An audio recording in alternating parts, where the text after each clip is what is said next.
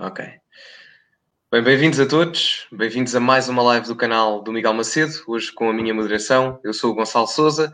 Esta live, um, à semelhança da semana passada, tem um convidado, mas desta vez temos José Maria Antunes, ele que é candidato à presidência da Juventude Chega pela Lista Mais, uh, estudante de Engenharia Informática em Coimbra, uh, e ele que lidera neste momento o projeto da Lista Mais, que, como já referi, candidata à presidência da Juventude Chega.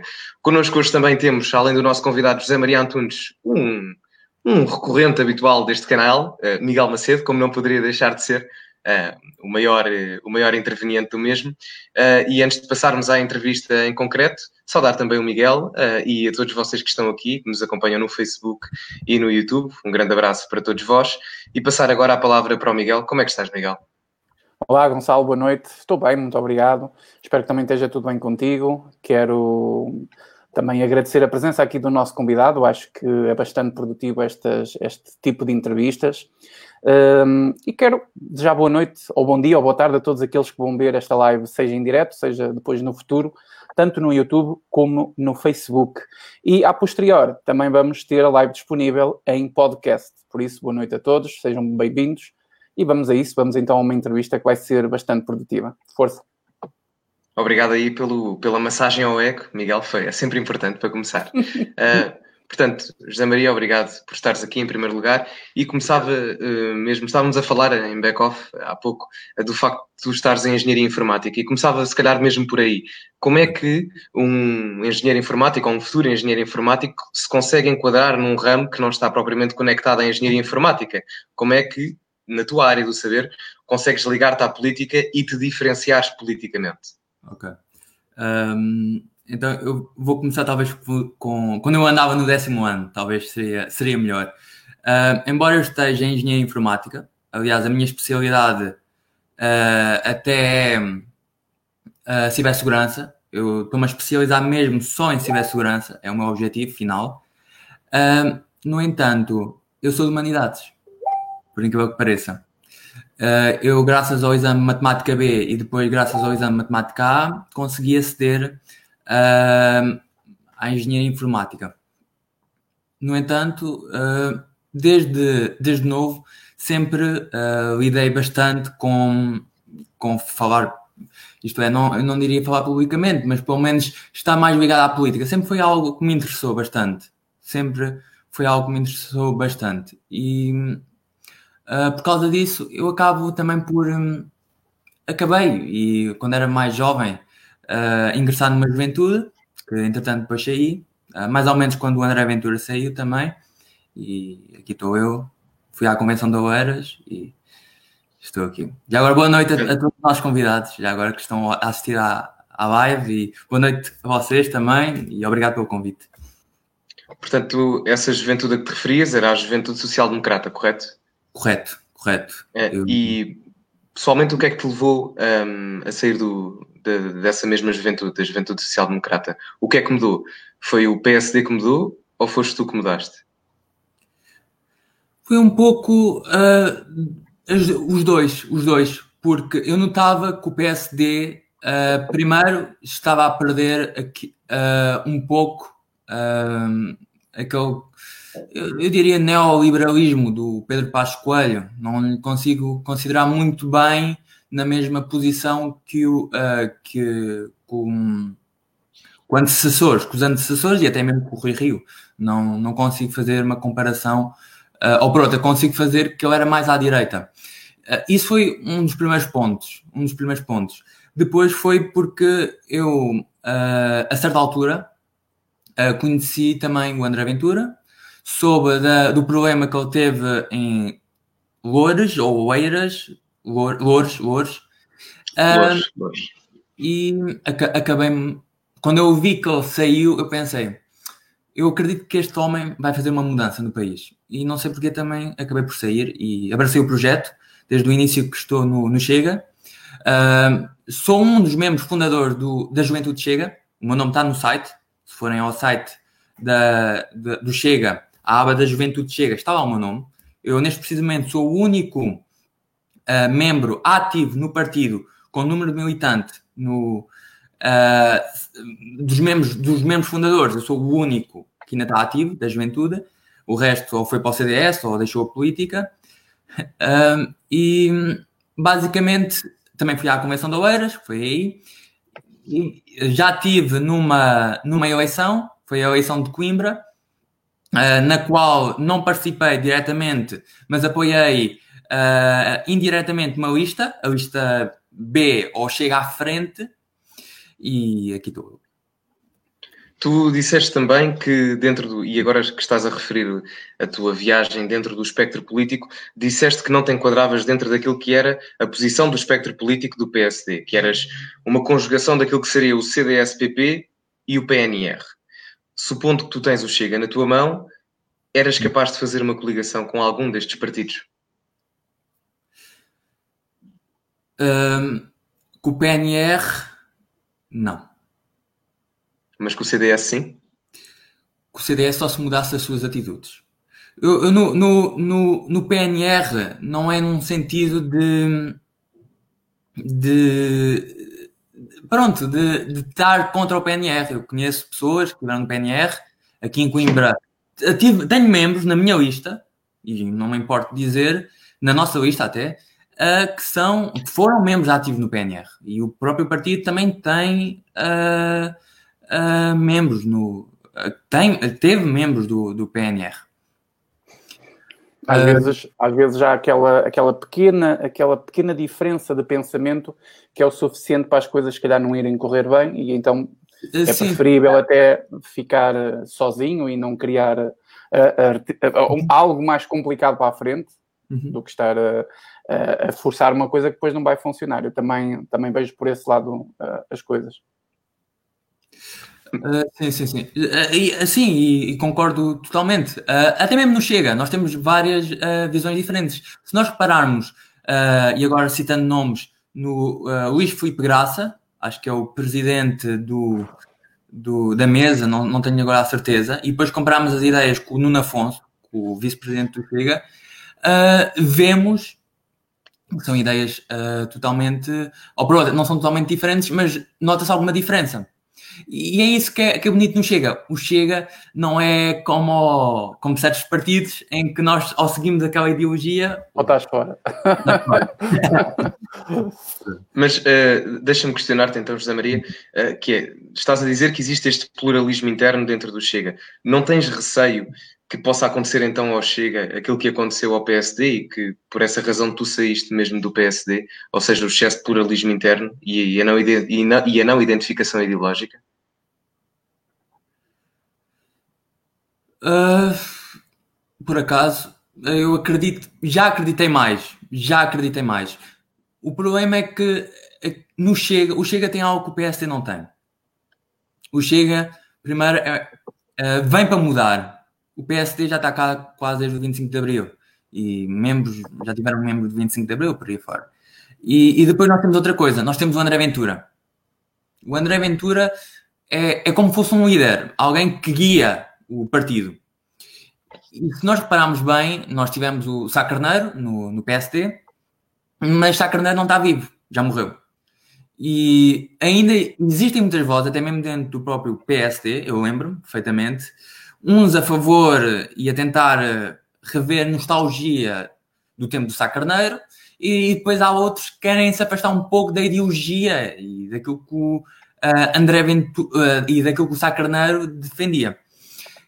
Aqui, aqui no, no Chega é diferente. O nosso líder principal tem está uh, vivo e sabe aquilo que fala. E, e é isso que acaba por, também por nos ligar e acabar por não haver as separações e um bocado as coisas tristes que acontecem no PSD. Eh, eu lembro perfeitamente de haver até grupos no WhatsApp contra o Rui Rio e a apoiar o, o outro candidato, o Santana Lopes. Santana Lopes pronto. Sim, na primeira eleição. Na primeira eleição. Uh, uh, e, e, relativamente à questão ainda do PSD, qual é que é a grande diferença que tu vês neste momento entre um partido e outro? Já referiste o André Ventura, claro, mas uh, pergunto mesmo em termos ideológicos, qual é a grande diferença que tu, pessoalmente e individualmente, notas entre os dois partidos? Uh, o PSD, neste preciso momento, está cada vez mais a aproximar-se da esquerda. Está cada vez mais a aproximar-se daquilo que originalmente sempre foi um pouco criado para a social-democracia e um pouco também para o socialismo. Essa, uh, esse avanço para o lado da esquerda uh, acaba, e, e, é talvez o ponto mais, mais marcante, na minha opinião, uh, esse lado mais virado para, para a esquerda e não tanto para a direita. Porque, eu vou-lhe ser sincero, entre um PST de, de Pedro Passos Coelho e um, PS, e um PSD de Rui Rio, eu, sem dúvida alguma, preferia um PSD do Pedro Passos Coelho. Agora, as principais diferenças, eu diria, nós no Chega somos mais patriotas nós uh, queremos e defendemos a nossa pátria. Neste caso, a juventude, o, o próprio, uh, os jovens. Uh, e, é essa, e é esse patriotismo e também as medidas a nível económico e cultural que nos acaba por diferenciar do PSD. O PSD, aquilo que está-se a transformar é, é a versão 2 do PS, na minha opinião. Mas E, e tu, tu referiste agora aqui a questão do patriotismo. Na entrevista que deste ao sociólogo João há uns dias atrás, disseste que a lista mais era uma mistura de ideais, possuía misturas de ideais, quer liberais, quer conservadores, quer nacionalistas, quer patriotas. Como é que tu consegues englobar estes quatro conceitos num só uh, e formar a tua lista? E se quiseres também diferenciar e explicar cada um dos conceitos, uh, é a pergunta que eu te coloco. Claro, uh, sem dúvida alguma.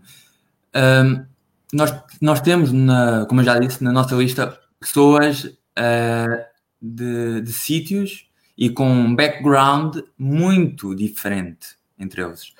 Um, já temos pessoas que vieram do PNR, também temos pessoas que vieram do PSD e até mesmo do CDS.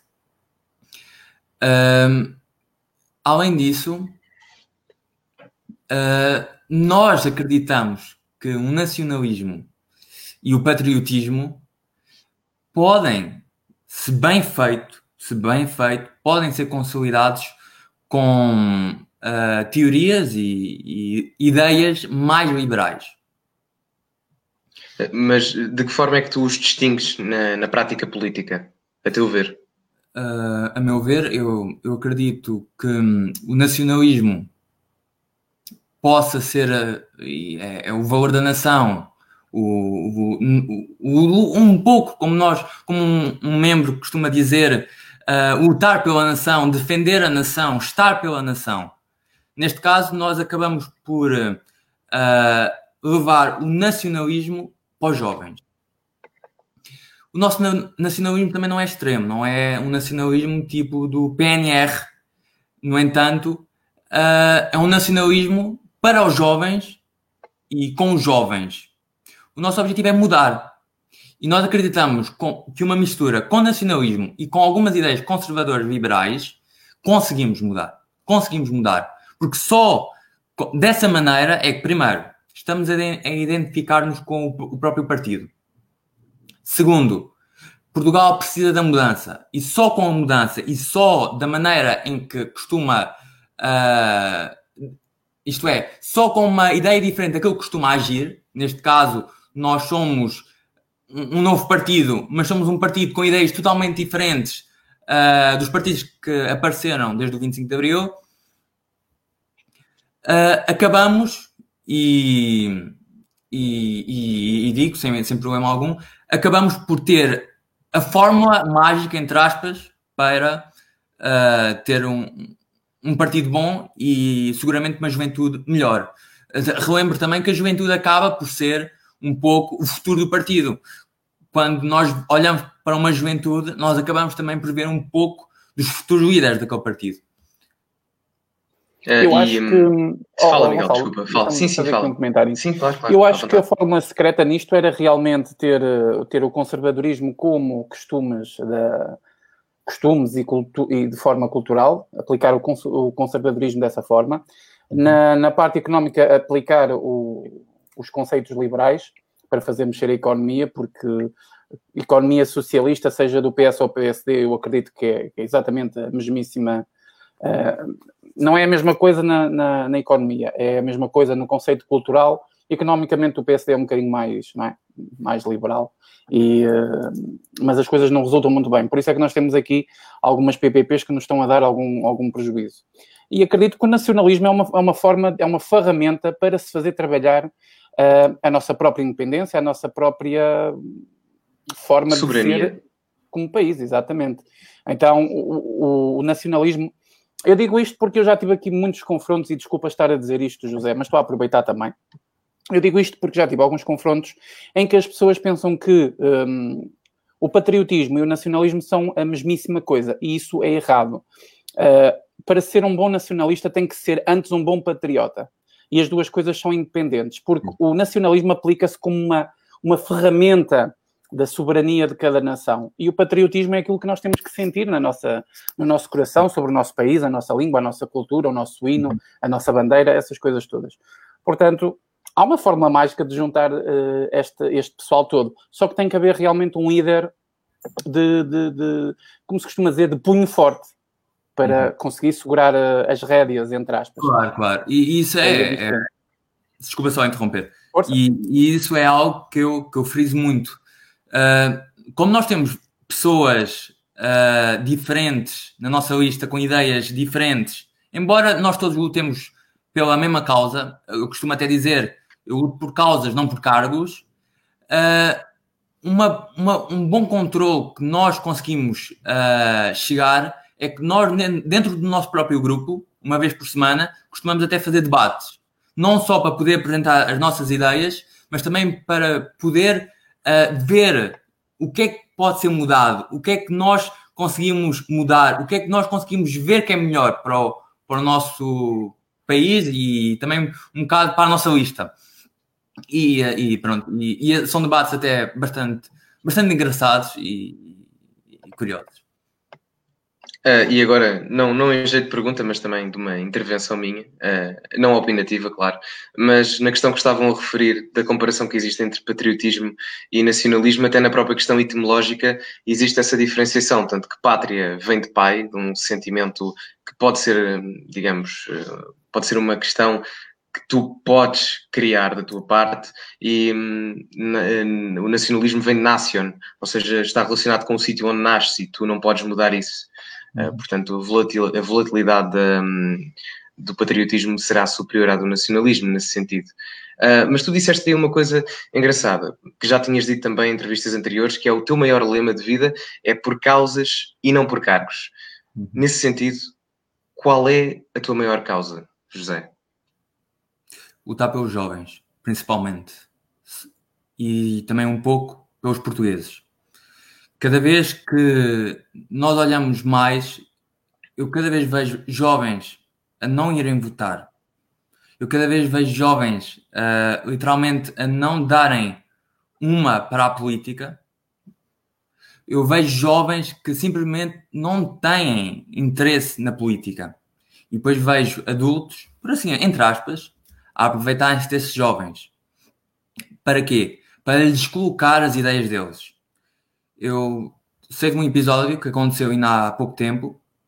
Uh, a, minha mãe, a minha irmã, pronto, é, é ainda uma rapariga jovem, e há uns tempos atrás, quando estavam a haver aquelas manifestações pelo ambiente, não sei se se lembram, uh, que houve. Sim, Coimbra, as greves climáticas estudantis. Sim.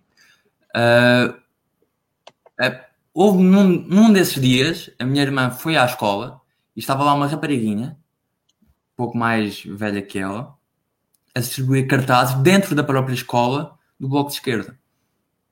E isto é real.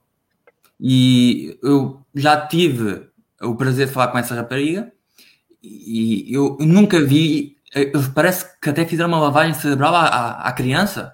Assusta-me, assusta-me o, o que, o, a maneira que eu estava a falar com ela, assustava-me a maneira dogmática que ela dizia as coisas, a maneira um, irreal que ela, que ela pensava. É, é, no fundo, até mesmo uma lavagem cerebral entre linhas que eles fazem, não é propriamente. Sim. Não é? Mas pronto. Uh, e nesse exemplo que desta, que até é bastante curioso, estamos a falar de uma situação bastante específica, de um paradigma micro. Na semana passada nós tivemos aqui o concorrente da outra lista, da lista Futuro, o Carlos Martins, uh, que integra muito a sua visão e a sua essência política numa perspectiva macro. Uh, em que sentido é que tu vês essa essência política e a viabilidade dessa mesma perspectiva macro sobre a forma de ver o mundo e, mais concretamente, a política? Um, o, o, Carlos Martins, e, e, eu já vendo um pouco também o trabalho dele, de vez em quando, e admito, não é, não é segredo para ninguém, de vez em quando assisto às lives dele. Uh, alguma vez não consigo, mas tento sempre uh, assistir uh, também para perceber um pouco o que é que o, o outro candidato uh, diz. Uh, além de, de, perceber e de ver aquilo que ele defende, uma das, uh, aliás, aí aproveito para dizer, uma das principais diferenças que, que nós temos de ideologias, eu noto o, o Carlos Martins um pouco mais virado para, para os dentro, dentro da ideologia do Chega, um pouco virado mais para um algo mais liberal, algo mais mais leve, não tanto patriota na maneira de ser e nacionalista. Nós uh, estamos mais uh, ligados e mais virados para um lado nacionalista, porque uh, o partido tem bastante, bastantes pessoas nacionalistas e ainda mais patriotas e acabam uh, por um, irem uh, e acabam também um pouco por irem ao, ao encontro do, do Partido Chega. No final, aquilo que eu acho uh, das ideias do, do, do, Carlos Martins são ideias totalmente plausíveis de serem concebidas no, no Partido Chega e na Juventude Chega. No entanto, nossa, a nosso, o nosso foco é mais uh, noutro sentido. E, e, cito, um dos nossos grandes focos é o marxismo cultural, principalmente nas escolas. É, em que sentido é que irias uh, colocar esse foco em prática? Uma, uma, das coisas que eu gostaria de começar por fazer, uh, e que eu reparei, eu durante alguns tempos andei, estive envolvido na Associação de Estudantes, uh, estive também envolvido noutros projetos aqui em, aqui em Coimbra, que é de onde eu sou originário, um, e reparei que as associações de estudantes, por detrás dos líderes que estão lá à frente, muitas vezes têm o apoio de diversos partidos. No meu caso, era o apoio da JST, da pessoa que estava uh, à frente da, daquela associação de estudantes, e eles aproveitaram um pouco também para fazer um pouco propaganda. E eu, eu fui reparando um pouco isso. Aliás, a ACC, a Associação Académica de Coimbra, não sei se devem conhecer, obviamente. Um, se repararem bem, se olharem para os ex-líderes da, da ACC, da, da AAC, uh, repara, vão reparar que grande parte deles está na política e grande parte deles, se forem ver um pouco por detrás, teve o apoio político para chegarem lá. E nós, ao apoiarmos uh, listas para a Associação de Estudantes, acredito que iríamos conseguir fazer com que mais estudantes pudessem conhecer a nossa visão. E, e eu acredito muito na nossa visão, porquê? Porque existem muitos jovens da nossa idade que acham que o Partido Chega é um partido uh, nazi, é um partido xenofóbico, é um partido homofóbico, é, é, muitos fóbicos por aí. Eu acredito que a maior parte deles nem, nem, nem se deu ao trabalho para, para, para ler o manifesto do, do próprio partido. E eu acredito, se nós lentamente fomos introduzindo nas associações de estudantes e associações estudantis, tanto do ensino básico, superior e secundário, uh, iríamos conseguir, numa primeira fase, ajudar a entender o que era o Chega e o que era a juventude do Chega.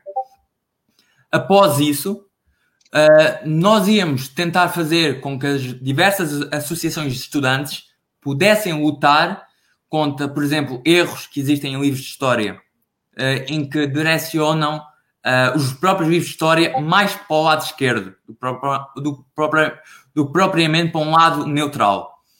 Uh, e, e, nesse sentido, e agora aproveitando para falar, além de podermos mudar isso, nós também gostaríamos de, de tocar também na, na educação sexual. Ainda foi ontem, foi ontem, eu estava a ver um post que o Facebook tinha mais de uh, 100 géneros. Eu vou ser breve e claro. Para mim só existem dois sexos, não é géneros, é sexos. Masculino, feminino. X, Y, X, X. Simples. E eu acabo por perceber que após mais de 40 anos de 25 de, deste governo, após o 25 de Abril, eu acredito que cada vez mais estamos a cair para uma nova ditadura, mas desta vez uma ditadura de esquerda. E isso preocupa-me, principalmente nos jovens, porque uh, a esquerda sempre, sempre uh, tirou-se aos jovens. Se, se repararem bem, uh, em, em, outros diversos países, o RSS e outros, eles sempre priorizaram a educação, mas era uma educa educação meio que lavagem cerebral, porque eles sabiam que se pegassem nos jovens, eles conseguiriam uh, mudar futuramente as ideias deles e, e construir um país à medida deles.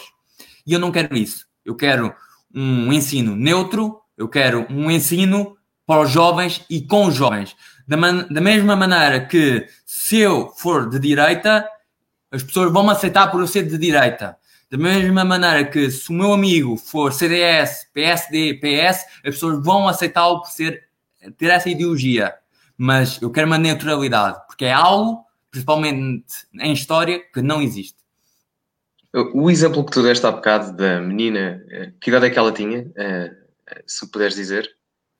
A rapariga, se não me falha a memória, tinha 16 anos. Sim, 16. 16. Anos. A minha irmã é, e, tinha 15 e, 16. E, e, ficaste, nesse sentido, estupefacto por ela estar a distribuir panfletos do Bloco de Esquerda? Sim, sim. Uh, mas, no entanto, dizes que o Chega tem de ter participa participação nas escolas e até a nível do ensino básico.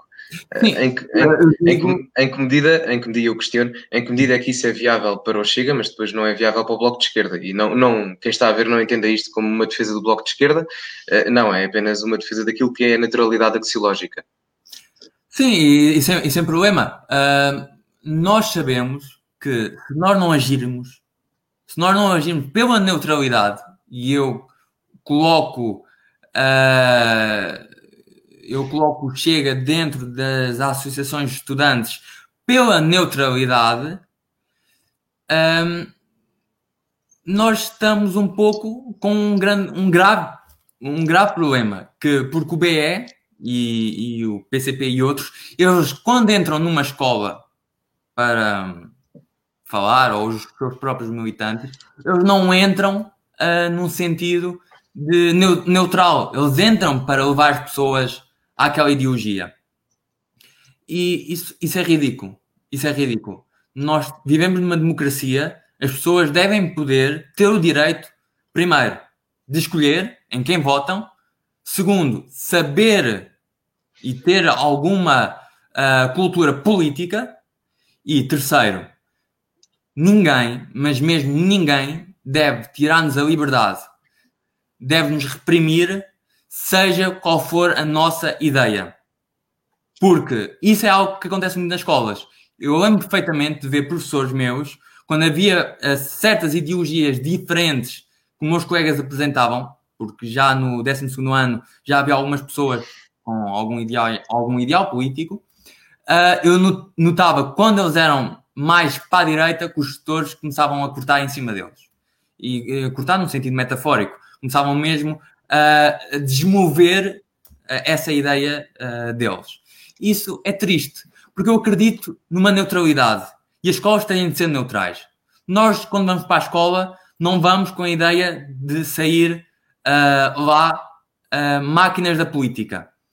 Mas cada vez que eu vejo pessoas a saírem das escolas, do secundário, e pessoas a saírem até mesmo das universidades, e principalmente nos cursos de letras, uh, vejo autênticos militantes do, do, de esquerda que saem de lá, autênticos militantes do BE. E, tenho, e posso dar exemplos e não me importo. porque conheço bastantes casos, principalmente aqui em Coimbra, que já têm PS há mais de sete anos, uh, que saem completamente de esquerda.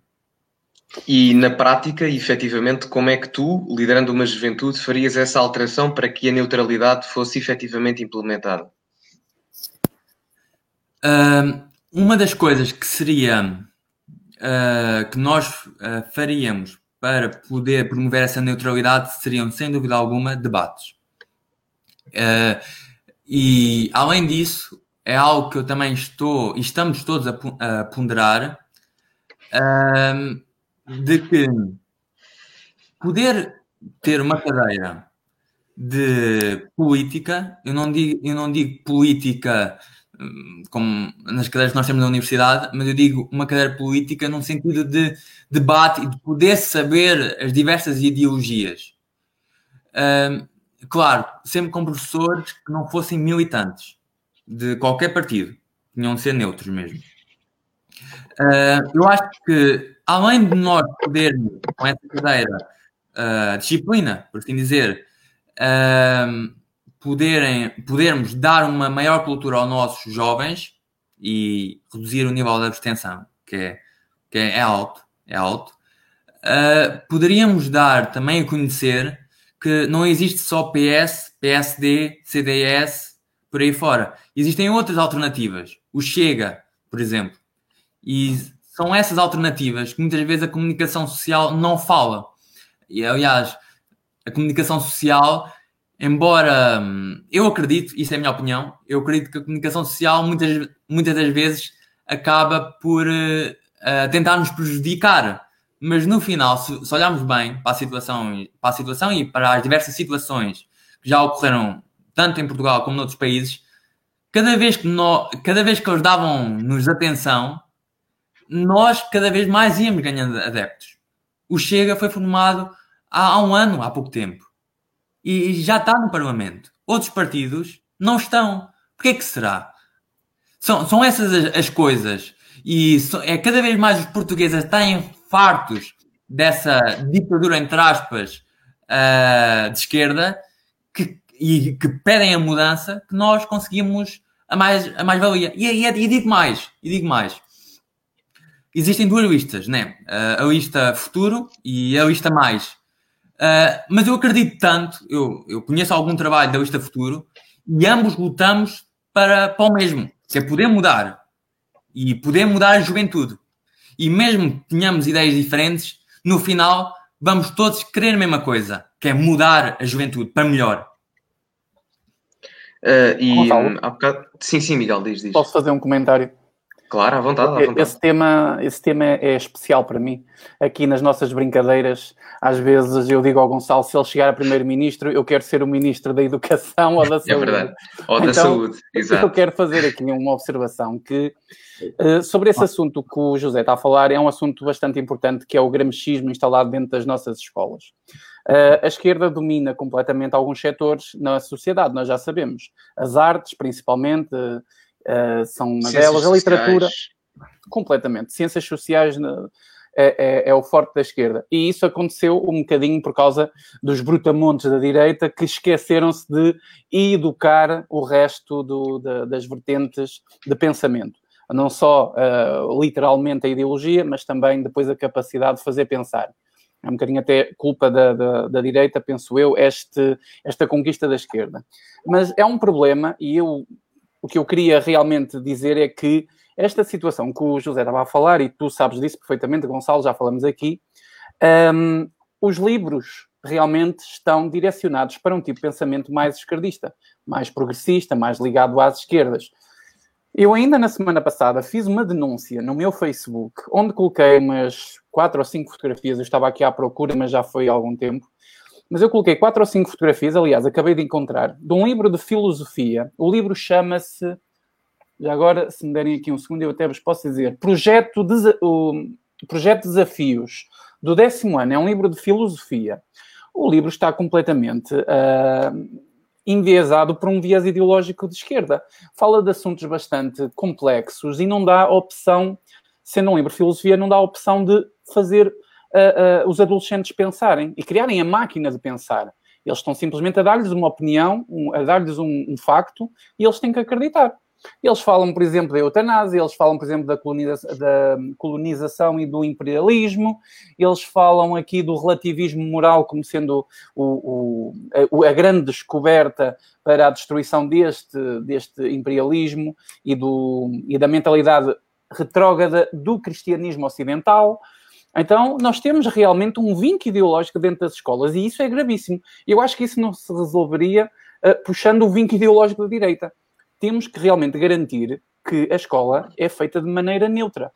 E temos que começar pelos livros. Aparentemente, os livros já são o ponto errado, porque mesmo que o professor seja mais ideologicamente ou centrista ou esquerdista, ou, perdão, direitista, se os livros são esquerdistas, o professor tem que dizer o que está lá.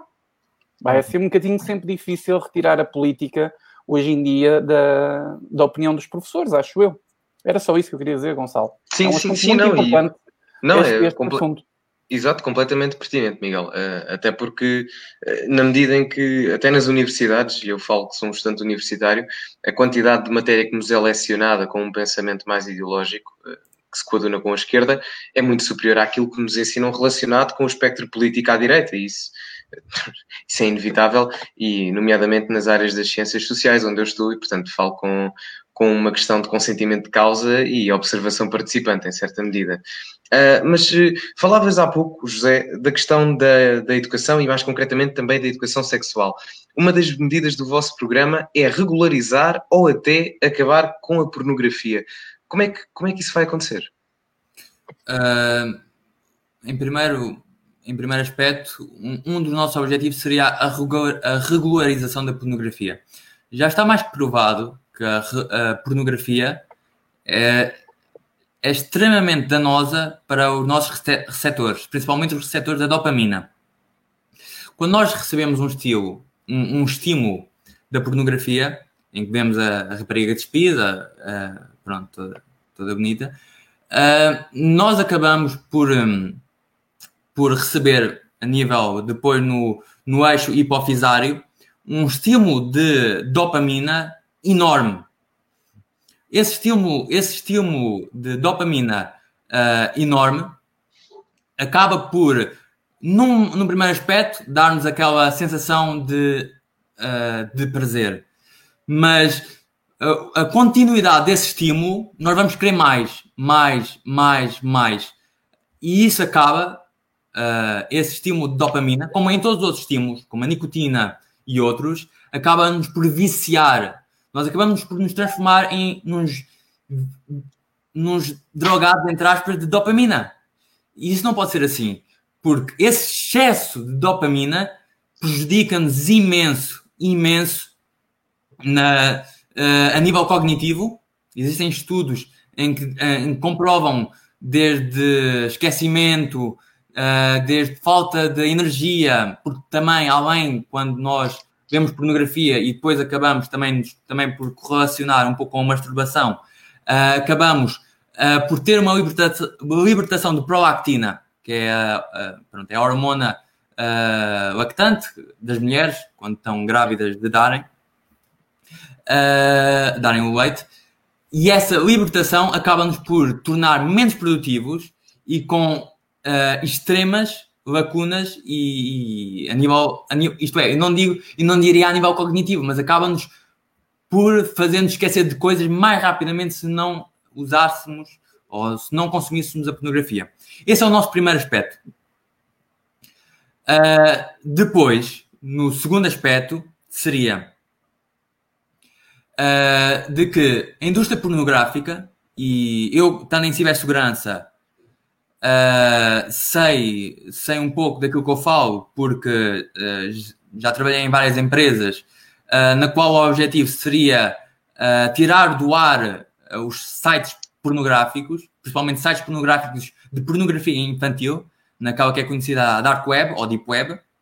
Foi algo que, que, que eu trabalhei e, e trabalhava num grupo nós formámos de, de amigos e, e, tirávamos isso da internet uh, nós vemos cada vez mais as mulheres hoje em dia estão uh, a ser usadas na pornografia. Se nós, olharmos para, para, as mulheres e para a taxa de mulheres que estão infectadas e que mesmo assim permanecem na pornografia e acabam por infectar novas outras pessoas uh, é enorme. Além de haver um autêntico desrespeito pela, pela própria mulher. As mulheres lá, elas podem ganhar dinheiro, mas elas não são respeitadas. Nem elas, nem os próprios homens. Uh, foi ao, em tempos, cheguei a ver um documentário em que havia Uh, foi um, um, documentário no canal Story, se não me falha a memória, em que diziam, e, e, depois eu pesquisei, e é verdade, de que muitos desses homens, para terem aquelas relações uh, uh, sexuais enormes, tinham de, de fazer injeções para ter a pila ereta, entre outras coisas, para conseguirem aguentar aquele tempo, o que não é, não é nada bom para o próprio corpo humano. Nós, no final, ao regularizar a, a pornografia, estaríamos a defender o corpo da mulher e a própria mulher, e logo acabaria até mesmo por ser uma ideologia feminista. E, e, e feminista. E no, no, caso dos homens, não? E no caso dos homens também. E no caso dos homens também iríamos defender. E eu próprio, eu uh, pertenço a vários movimentos uh, dentro dos quais o Red Pill e o MRA, que é um movimento uh, dos direitos do homem, uh, do qual, sem dúvida alguma, os homens também, também precisam da nossa proteção, principalmente nessa indústria, na indústria pornográfica, que até crianças usam. E existem muitos sites em que são usadas crianças. E é horrível. É horrível. Correto, mas uh, aí estamos a falar de um caso muito particular que é a pornografia infantil. A questão é, na prática, que medidas e como é que conseguirás, tu e a lista, regularizar, reduzir ou até proibir o consumo da pornografia, aquela que é massificada, como em sites, por exemplo, como o Pornhub ou outros. Como é que isso na prática iria ser feito? Então, uh, num, primeiro, numa prima, num primeiro aspecto, nós uh, estaríamos dispostos como, como criaram filtros para, para o Tugaflix e para outros, em que se entrássemos com um determinado DNS não, não conseguiríamos uh, entrar nesses sites. Nós, consegui, uh, nós, ao criássemos essas limitações para, para, os, para os diversos sites de pornografia, Pornhub entre outros, uh, iríamos primeiro fazer com que os mais leigos em, em informática não conseguissem aceder. E quando eu falo mais leigos, se, seria os mais jovens. Uh, depois de, disso, uh, nós, mas claro, íamos continuar a ter o problema, porque basta mudar o DNS e acedem a Tugasflix e, e a outros. Uh, no entanto, numa primeira fase, nós íamos começar por colocar um filtro. Depois, numa segunda fase, sem dúvida alguma, que, que queríamos e gostaríamos de, de criar um organismo uh, regulamentador da própria pornografia, tanto online como em outros sítios. E, mas esse organismo uh, de regulação ainda não, ainda não, ainda não estabelecemos uh, tais, tais medidas para, para esse organismo. Mas, mas era, era um ponto que nós gostaríamos de fazer. Oh, José, posso, posso fazer um comentário? À vontade. Uh, eu eu acho que hum, resolver este. O problema é, é, muito sério. O problema é sério da pornografia e hum, principalmente com os mais novos. Os adultos façam o que entender da forma que quiserem e bem-lhes apetecer. Mas eu acho que uh, começar por proibir o, o assunto é a forma mais o resultado dessa forma é exatamente o contrário, é estimular ainda mais as pessoas a procurar, porque o fruto proibido é o mais apetecido, não é? é, verdade, é verdade. Eu acho que isto aqui realmente passaria, se calhar, por, hum, moral, por educação, e isso começa uhum. talvez em casa, não é? Uh, tentar dar ferramentas à família para que uh, estas coisas sejam controladas. Uh, acho que as crianças estão completamente desamparadas no mundo por causa um bocadinho até da política. O pai e a mãe têm que trabalhar 24 horas por dia. Quando não têm que trabalhar, têm que estar a fazer um montão de coisas que é tudo menos os filhos. Nós sabemos que há um grande déficit dentro da família. Então os miúdos ficam perdidos em tudo e mais alguma coisa que não seja realmente a família. A pornografia é um escape, acredito eu. Eu acho que seria mais vantajoso tentar trabalhar essa parte, e a parte da família é um assunto bastante rigoroso, do que começar por fazer as proibições, porque proibir alguma coisa que é de uma forma tão liberal que existe no mundo, que é a internet e o, e o assunto da pornografia nem se fala, acho que não é uma medida muito, muito, muito eficaz. E como tu disseste muito bem, uh, os leigos não vão conseguir, mas os habilidosos, uh, em, em, dois minutos, resolvem o problema. Uh, acho que a questão realmente poderia passar por, pela questão moral. Porque se nós procuramos isso, e todos nós já fomos adolescentes, sejam rapazes, sejam raparigas, já passamos um bocadinho por essa fase. Uh, alguns até chegam adultos e ainda estão nessa fase, mas pronto. Uh, já percebemos porque é que nós fazíamos aquilo. Então, nós percebendo como nós éramos e tendo em conta, se calhar, o acompanhamento diferente que tivemos na, das famílias no nosso tempo, uh, eu acho que o adolescente, quando acompanhado e quando a perceber o mundo como ele realmente é, ele não vai procurar assim escapes tão facilmente. E o meu aspecto aí que eu quero aqui salientar é realmente a família. Há um problema muito, muito grande com a família hoje em dia, que é um dos objetivos também desta política grosseira do, do socialismo. É um bocadinho ultrapassar a família, mandar em cima do, do que se passa em casa. É, é só um comentário que queria fazer, porque acho que a medida até. Uh, o assunto é bastante uh, importante é ser discutido uh, mas resolvê-lo não é, não é nada fácil. Uhum. Força, Gonçalo.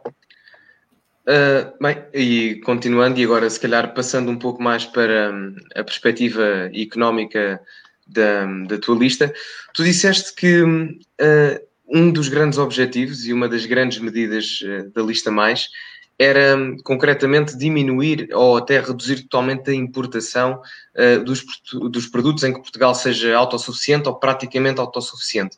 E o que, como por exemplo o vinho, a laranja, a cortiça, etc. A pergunta neste caso em concreto é: não tens receio que depois a falta de competitividade externa uh, faça com que Portugal perca valor nesses produtos a nível do mercado externo também?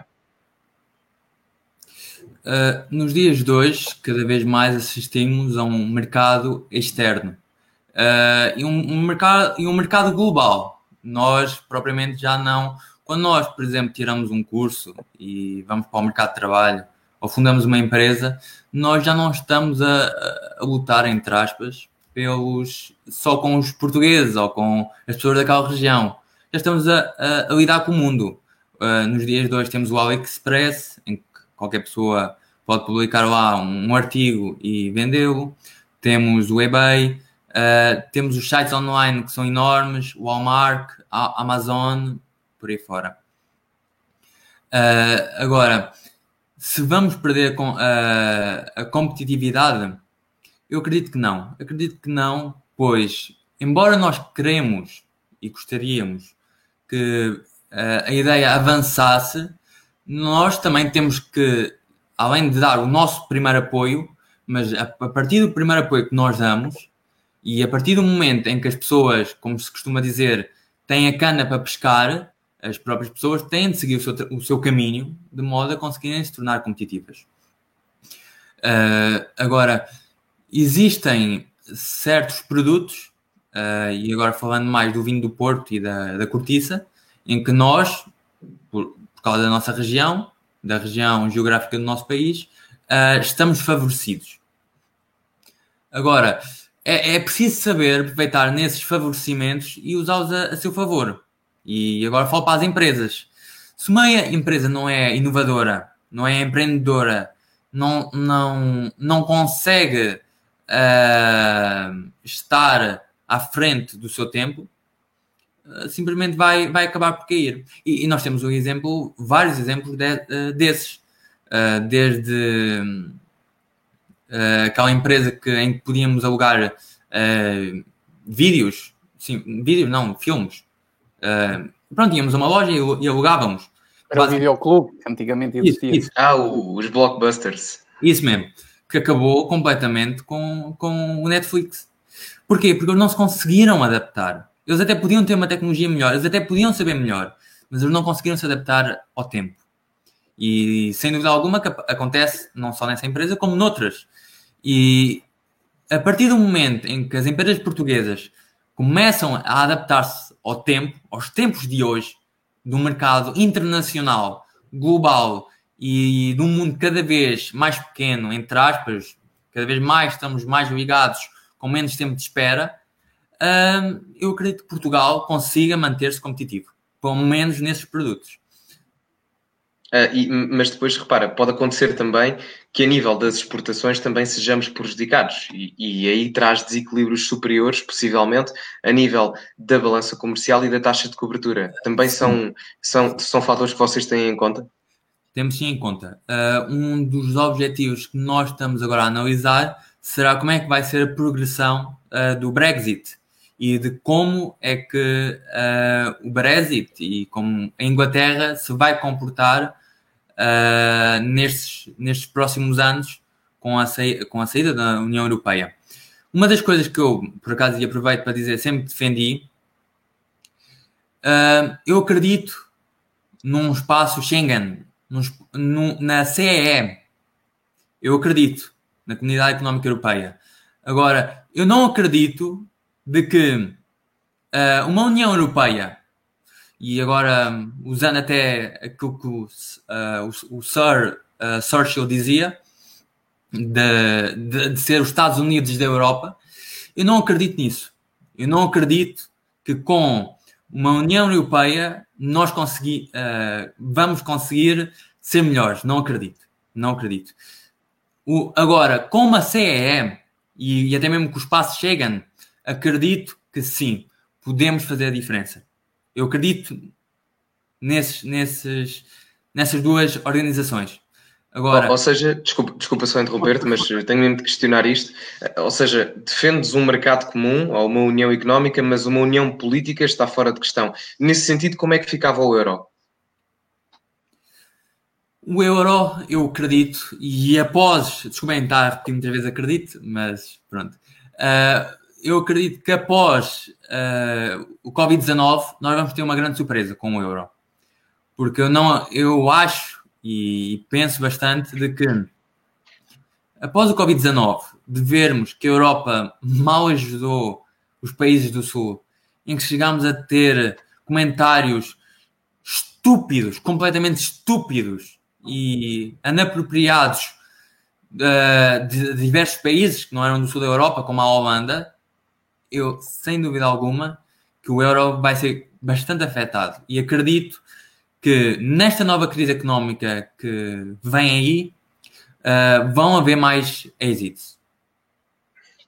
Uh, achas que Portugal será um deles? Isto porque uh, pergunto isto porque defendes uma comunidade económica europeia e à data da existência da comunidade económica europeia, Portugal não estava no euro, nem o euro existia ainda.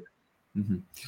Uh, se eu acredito Portugal, enquanto for governada pela Geringonça, pelo PS, PSDs e outros, uh, vamos, vamos sempre fazer vassalagem à União Europeia e àqueles que nos que gozam connosco, basicamente. Mas defendias então um regresso ao escudo? Uh, se eu defendo um regresso ao escudo, é algo que eu pessoalmente não, não é uma área e que eu consiga uh, comentar muito. Uh, por um lado, eu defendo, sim. Uh, defendo porque o escudo iria-nos poder trazer uma, uma certa uma certa um certo identidade uma nova a nova a nossa identidade que a outrora tinha desaparecido mas por outro lado sei que a volta ao escudo iria trazer muito desemprego e muita fome iríamos ter uma desvalorização enorme do escudo e eu acredito que a transição novamente para uma CEE teria ser por etapas, lentamente. Porque se nós fizermos tudo de uma só vez, uh, podemos acabar bastante mal. O escudo iria ser lançado com um valor quase no, no mercado e poderíamos ficar igual à, à Alemanha após a Primeira Guerra Mundial, em que as pessoas até, sem esforço, ah, não, não, não, termina, termina o pensamento. As pessoas andavam uh, com uma carrada de dinheiro porque o dinheiro não valia nada. E, e na ótica da. De, vamos fazer aqui uma suposição que havia uma saída conjunta do euro, dos, dos 18, 19 membros da zona euro, salvo erro, saíam todos em conjunto num processo progressivo ao longo do tempo. Serias a favor disso? Seria, sem dúvida alguma. E, e, em que medidas é que isso traria vantagens para a economia portuguesa na perspectiva interna e também na perspectiva interna? Até dos nossos parceiros comerciais, porque sem dúvida que a saída da zona euro também poderia trazer consequências a nível pejorativo nas relações económicas com os parceiros que temos há bastante tempo. Por exemplo, uh, nós iríamos ter as políticas agrícolas comuns, em que poderíamos já não ter que uh, segui-las, e, e, falando das políticas agrícolas comuns, sei de bastantes casos de agricultores que são obrigados todos os anos a deitarem fora comida, leite, entre outras coisas, entre outros uh, coisas que o, que o, próprio sistema, uh, o nosso o Portugal faz, uh, por causa de, dessas políticas estúpidas da União Europeia para promover um, um comércio, um mercado justo. Eu, eu não vejo algo justo nisto. Eu não vejo algo justo em ter uma Alemanha quase a mandar nisto tudo. Eu não vejo algo justo a ter os países do norte e, centro da Europa a quererem nos mandar completamente. E não é só Portugal. É Portugal, é Espanha, é Itália, é Grécia. Todos nós estamos a, a, a ser injustiçados pelo centro e, e, norte da Europa. E se nós estivermos uh, numa CE e não numa União Europeia e todos juntos, após os diversos êxitos, nós, sem dúvida alguma, que iríamos conseguir eh, melhorar o nosso panorama uh, a nível de mercado. Porquê? Porque iríamos acabar, primeiro, não seguir as, as diversas normas da União Europeia, PAC, entre outras, uh, como também poderíamos criar o nosso mercado e impulsionar os diversos empreendedores e donos de empresas a, a lutarem pela própria sobrevivência e pela própria com, competição contra o, os outros empreendedores de outros países. Uh, agora, relembro-me perfeitamente uh, quando a Polónia e os países do leste começaram a entrar para, o, para a União Europeia, uh, de que foi um, uma autêntica confusão. Por causa da entrada deles na União Europeia, Portugal teve bastantes problemas aliás, bastantes, não, muitos problemas. E são esses problemas que, ao nós sairmos todos, um, iriam acabar por desaparecer. E também, ainda na medida da, da, União Europeia, tu disseste também que a participação de Portugal dentro da própria União eh, Europeia, em termos de geopolítica, é nula. Um, nesta, nesta questão, a pergunta é muito concreta, José. Qual é que seria, quais seriam, neste caso, as medidas que tu implementarias para que a nossa geopolítica, a nossa posição dentro da União Europeia passasse a ser relevante, isto num cenário de continuidade da União Europeia. Isto porque tu também disseste que temos indivíduos fora de Portugal, mas portugueses, como por exemplo Durão Barroso, um, António Guterres, uh, que têm sucesso lá fora, a nível internacional, de organizações internacionais. De que forma é que Portugal pode ter sucesso a um nível cooperativo e nacional, como uh, os indivíduos que eu referi tiveram? Um, eu acredito que passa um pouco pela própria mentalidade do, dos portugueses.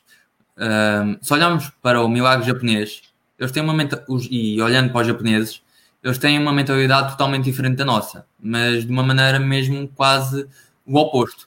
Se nós conseguirmos, e, a partir, e é aí que entra a juventude, desde jovens, a, a dar-lhes um espírito de empreendedor, de respeito, de, de poderem lutar e quererem lutar por algo e não se contentarem a um emprego 8, uh, das 8 até às 19, uh, 24 por 7, uh, podemos acabar por, uh, primeiro, criar uh, jovens líderes. Porque existem jovens que são, rebanho, que são ovelhas num rebanho. E, nós, e eu acredito que Portugal não precisa desses jovens.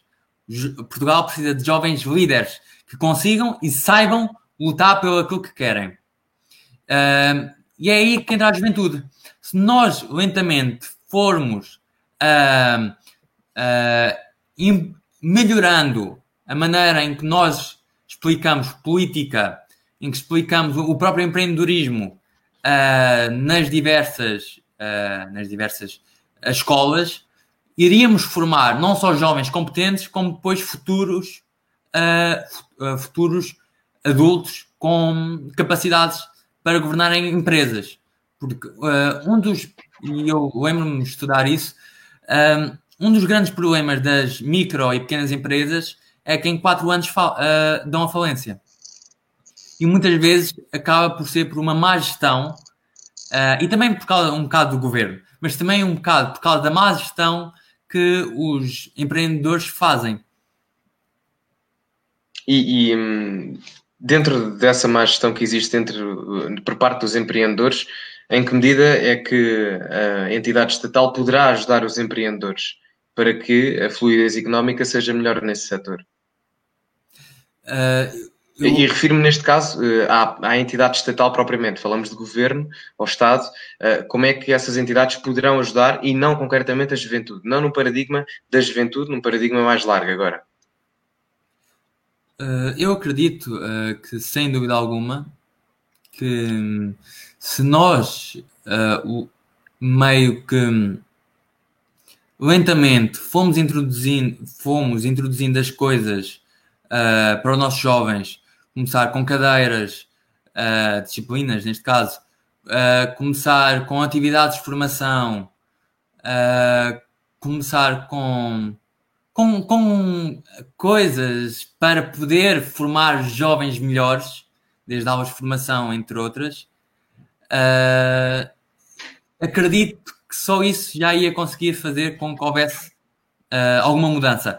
Após isso, uh, desta primeira fase, iríamos também dar uh, diversos incentivos ao, aos diversos empreendedores.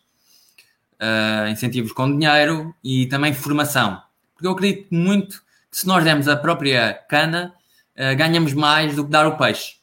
Então, se dermos formação e focarmos um pouco na formação dos nossos empreendedores e, claro, dermos também um pouco de apoio, se o projeto for bom e realmente bom em concurso, uh, conseguimos lentamente tornar uh, empresas que hoje são pequenas, uh, podemos fazer empresas que virão a ser um dia maiores e poderão competir com o mercado internacional.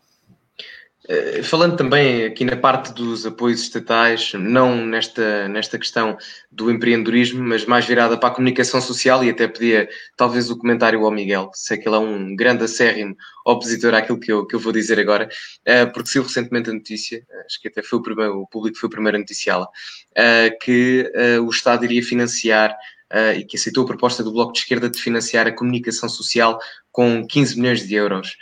Como é que tu te revês individualmente nesta política? É que o que eu, que eu sempre disse e, e, volto, e volto a dizer, uh, e que até falei no início, uh, quando eu falava do marxismo cultural e falava dos livros de história, isso é um próprio plano do Estado. Aliás, até, até, até digo melhor, se repararem, vejam bem quem é que está a mandar na TVI, na SIC, na RTP1, e, e, vejam que ligação é que têm ao PS, por exemplo, ou até mesmo ao, a este governo. Irão ver que existe uma grande ligação desses canais, dessas entidades e pessoas ao, ao próprio PS. Uh, além disso, com esse incentivo, eu acredito que esse incentivo seja um falso incentivo para poder fazer com que mais censura uh, aconteça no, na comunicação social. E eu algumas vezes eu até chego a dizer: nós hoje não temos a PID, mas com o orçamento que deram à comunicação social, algumas vezes penso se a comunicação social não está a virar uma PID por, pela, pela, pelas, por omissão uh, das diversas informações e pela pouca uh, neutralidade que têm.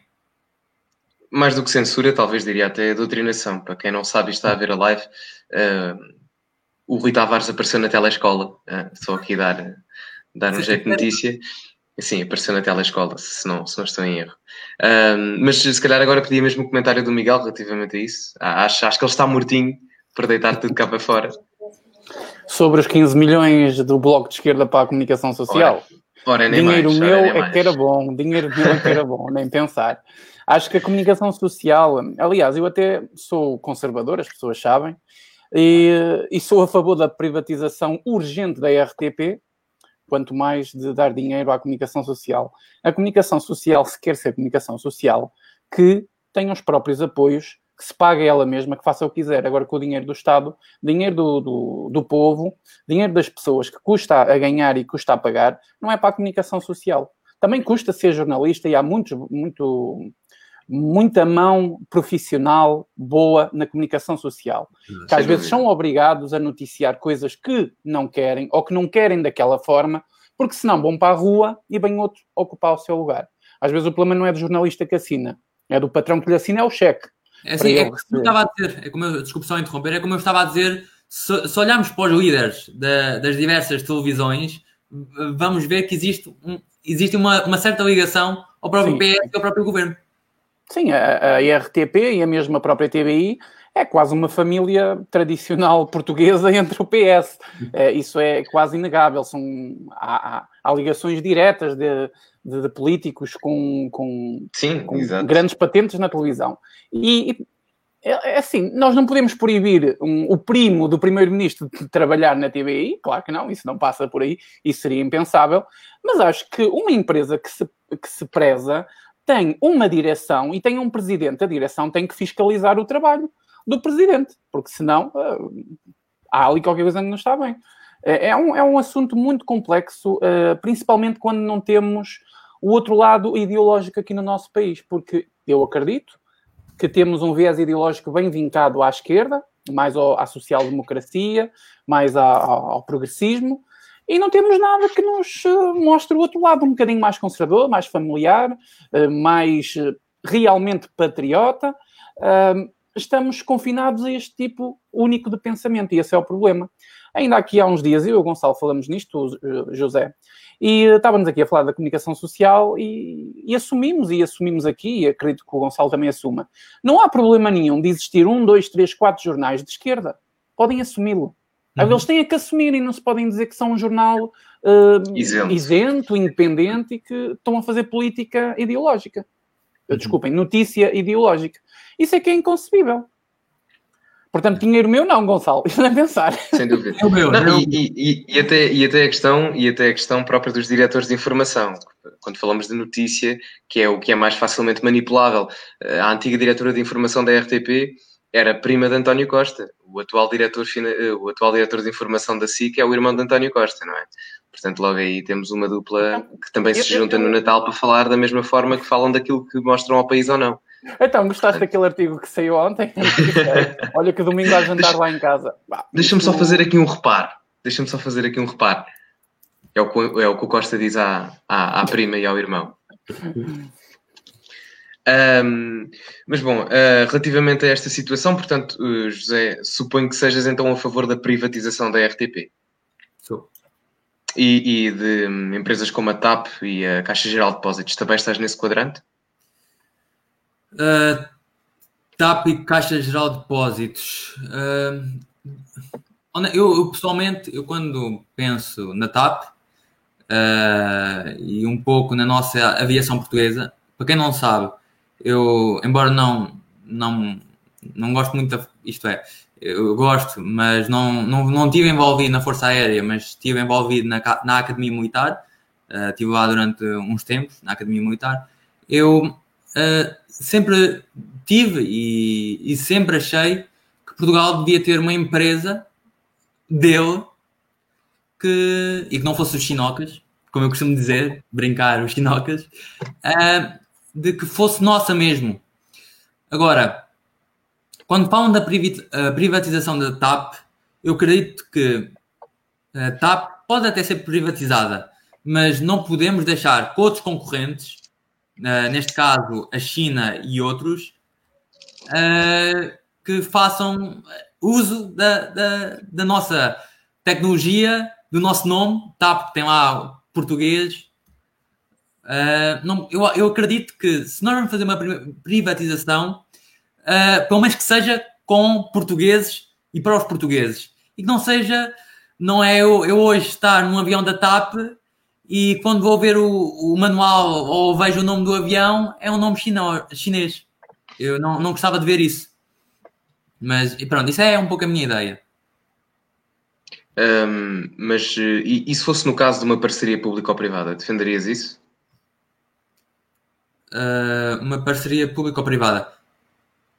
se fosse a concurso e se essa parceria tivesse os requisitos que eu falo, pode ser, sim. Acho, acho pelo menos uh, seria um pouco viável. Acredito, acredito, sim, senhor. E outra questão, uh, e já que estamos um, a falar uh, de economia, e digamos que em termos económicos já percebi que tendes mais para o liberalismo, se calhar perguntava-te mesmo em termos sociais falaste também que a tua lista é uma lista que possui em si ideais liberais. E a questão é: são liberais os suficientes no parâmetro cultural para legalizar o casamento homossexual? Legalizar no sentido se és a favor de que este seja legal? Uh, honestamente, e quando falo do, do casamento homossexual, uh, eu costumo uh, dizer que o casamento sexual, o casamento homossexual, uh, e, e, indo diretamente, um pouco, tentando, tentando ir diretamente ao, ao, ponto, e embora eu seja católico, eu sou católico apostólico romano, um, bastante católico, e embora não seja homofóbico, uh, eu acredito que o casamento entre duas pessoas do mesmo sexo uh, que não sejam que, que não dê para reproduzir, neste caso uh, X, XY com XY, XX com XX, e agora falando num sentido biológico, um, eu acredito sem dúvida alguma que o casamento homofóbico é algo, e sabendo a realidade portuguesa e a grande cultura portuguesa que nós casamento temos. homossexual. Oh, sim, homossexual, desculpem, uh, não, não, não devia ser permitido. Isto é a minha opinião. Mas, claro, se existem pessoas uh, na minha lista que têm outra opinião, eu acredito que isso é uma opinião uh, nossa e não da lista. E a nível da união de facto e da adoção por parte de casais homossexuais, és a favor? Pessoalmente não sou. Nem da união de facto? Uh, a união de facto, eu acredito que, dependendo dos casos, possa ser, ser realizada. Certíssimo. Se calhar estamos com uma hora e doze de live. Se surgir alguma pergunta, entretanto, relativamente à entrevista, faremos. Não, não há problema nenhum. Não há aqui limite agora, de tempo. Diz, diz, diz. À vontade, estás à vontade. De, de, de tocar uh, em, dois, em dois pontos. Uh, dois pontos que eu acho uh, extremamente importantes. de que Primeiro, sobre uma polémica que andou a rondar por aí, com o meu nome incluído. Uma polémica que já está no Conselho de Jurisdição. Eu fiz queixa das pessoas e não tenho problemas em dizer quem são as pessoas. Lucinda Ribeiro e, e Ricardo Regala. Uh, de que eu supostamente uh, andei a pagar jantares na eleição de Coimbra. Um, eu só tenho uma coisa a dizer nesse aspecto. Se forem ver os candidatos, tanto a lista chega à frente, lista B, como a lista A, vão ver que o meu nome não consta em nenhum deles. Esse é o primeiro aspecto. Uh, e depois, o segundo aspecto, eu sou um estudante universitário e eu acho que um estudante universitário, e, deve, e tu, Gonçalo, que também és, deves saber, nós não temos propriamente dinheiro para uh, pagar uh, propriamente jantares a essas pessoas. Por isso, eu só posso dizer, e digo sem problema algum, eu não fiz nada daquilo que estão a acusar. As pessoas que me acusam já têm um, um processo no Conselho de Jurisdição uh, do, do, próprio partido e uh, estarei pronto para fazer mais esclarecimentos sobre esse assunto. Outro segundo tópico. Uh, Lembro-me várias vezes, e agora estou a olhar para os comentários, e desde contas fakes até comentários mesmo de, de outra, mesmo de, da outra lista. José, José deixa-me inter... desculpa interromper-te, desculpa, peço-te imensa desculpa, mas vais ter que me deixar interromper-te. Não te esqueças do que vais dizer, que já vais continuar. Uhum. Um, Tu, tu, podes abordar os assuntos que quiseres, estás à vontade, é uma entrevista, é tua, podes fazer o que quiseres. Já na semana passada foi o mesmo. Mas eu vou pedir às pessoas que estão nos comentários que moderem a linguagem. Vocês podem dizer o que quiserem nos comentários, mas usarem calão para ofender as pessoas que estão aqui, isso eu não vou permitir. Vocês podem dizer o que quiserem sobre as pessoas, isto é liberdade e, e quem está nos cargos públicos, o José sabe isso perfeitamente, tem que assumir que às vezes recebemos coisas mais e coisas boas. Ok, mas agora ofender a pessoa de forma direta, eu não vou permitir isso, gente. Eu vou ter que começar a quicar. Ou então eu faço pior. Eu desativo os comentários. E pronto. Ok? Portanto, vocês podem dizer o que quiserem, podem dar as vossas opiniões, mas eu quero o mínimo de respeito aqui com as pessoas. Se vocês depois fora disto, ou fora desta entrevista, fora da internet, podem resolver as coisas. Mas aqui é para respeitar os meus convidados. E é isso que eu peço, porque na semana passada eles também foram todos respeitados. Tá bom? Sim, Portanto, e, ó, José, podes continuar, eu só tinha que chamar esta alerta porque assim, isto não é infantaria 12, isto é para ter respeito aqui uns com os outros. Na realidade, nós todos estamos para o mesmo, nós todos estamos a lutar claro, por uma Claro, claro.